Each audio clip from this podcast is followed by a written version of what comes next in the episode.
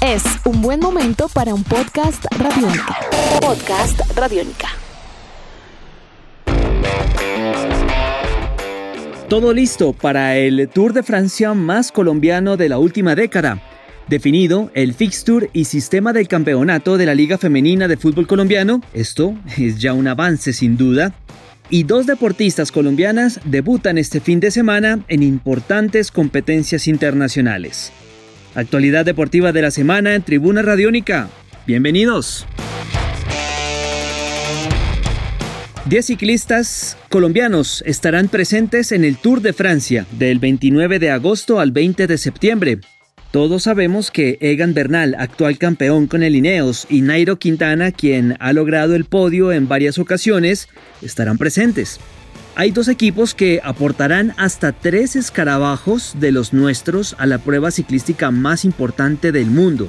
Por ejemplo, el Education First, que pondrá a Sergio Higuita, Rigoberto Urán y Daniel Felipe Martínez.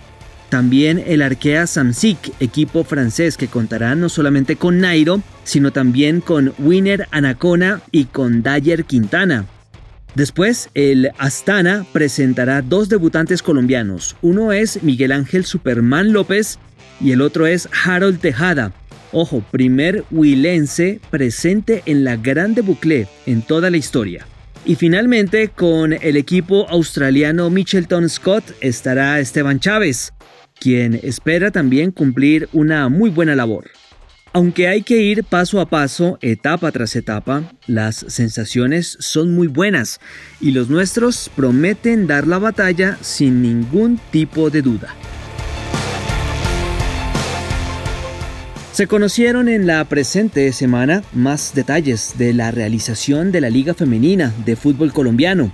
13 equipos confirmados y un sistema ya definido, teniendo en cuenta que al principio habían levantado la mano 16 clubes, pero luego, al bajarse tres de ellos de la competencia y con 13 al final, pues ha tenido que reformularse el sistema como tal. El torneo se disputará en cuatro fases. La primera de ellas será zonal y se dividirá en tres grupos. El A lo conforman equipos que residen en el centro del país, Santa Fe, Millonarios, Fortaleza, Llaneros y Equidad, el B tendrá a Cali, América, Pasto y Junior. Fuerte este grupo, no cabe la menor duda tampoco.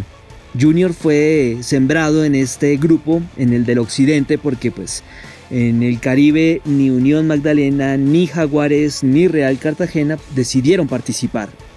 Y el grupo C va a tener a Nacional, a Medellín, a Real San Andrés y a Bucaramanga. Van a clasificar a segunda fase los dos primeros de cada grupo y también van a poder pasar a la siguiente ronda los dos mejores terceros. Luego vendrán fases de cuartos de final, semifinal y final, a partidos de ida y vuelta.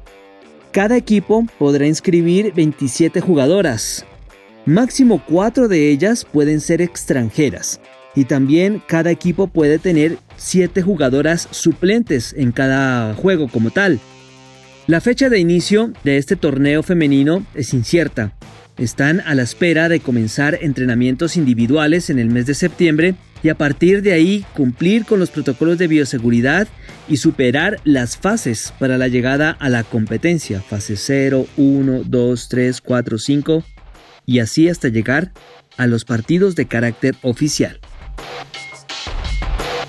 Hablamos ahora de los deportes a motor y de una colombiana a la cual hemos venido dando seguimiento. Se trata de Tatiana Calderón, quien estará debutando este domingo en la Super Fórmula de Japón. Tatiana llegó a territorio nipón hace varias semanas, cumplió con los 15 días de aislamiento obligatorio que se deben pasar en ese país y posteriormente se trasladó a Motegi para integrarse al equipo el Three Bone Corsé para la competencia como tal. Durante la presente semana, la deportista bogotana ha tenido prácticas en el circuito, adaptándose a las condiciones de la pista y preparando lo que serán las pruebas de clasificación y la carrera. Ojo, todo se va a desarrollar el mismo día domingo, siguiendo las recomendaciones de bioseguridad de los organizadores de la competencia como tal. Escuchemos a continuación a Tatiana, quien nos cuenta detalles de la prueba y a quien le deseamos muchos éxitos en este fin de semana.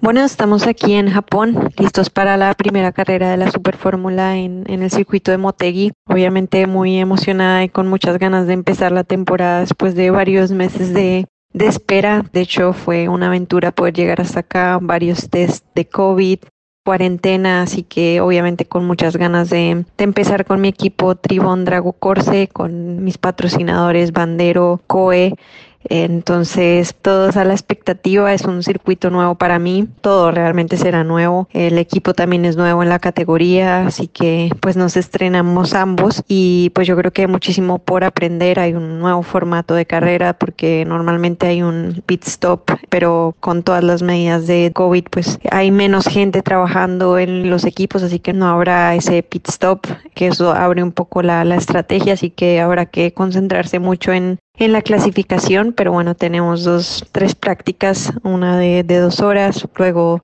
el viernes dos prácticas más y luego el domingo la clasificación y la carrera de una hora más o menos. Así que bueno, ojalá que podamos aprender, sacar el máximo de esta primera carrera y pues obviamente construir para lo que viene luego esta temporada.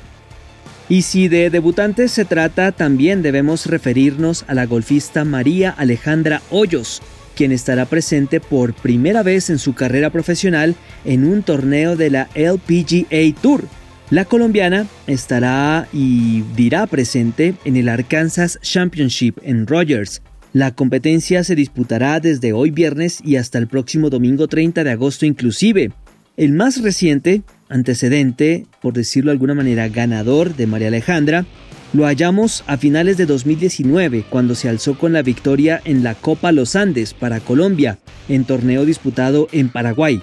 Escuchemos a continuación sus expectativas en torno a este momento tan esperado por ella y por supuesto esperamos seguir contando sus historias en esta carrera profesional que está emprendiendo. Pues ya llevo un mes acá en Estados Unidos, entonces he tenido la oportunidad de prepararme muy bien para el torneo. La cancha que jugamos es una cancha angosta y no muy larga, entonces en esta preparación me he enfocado en el driver y en los bueyes, que creo que van a ser fundamentales esta semana.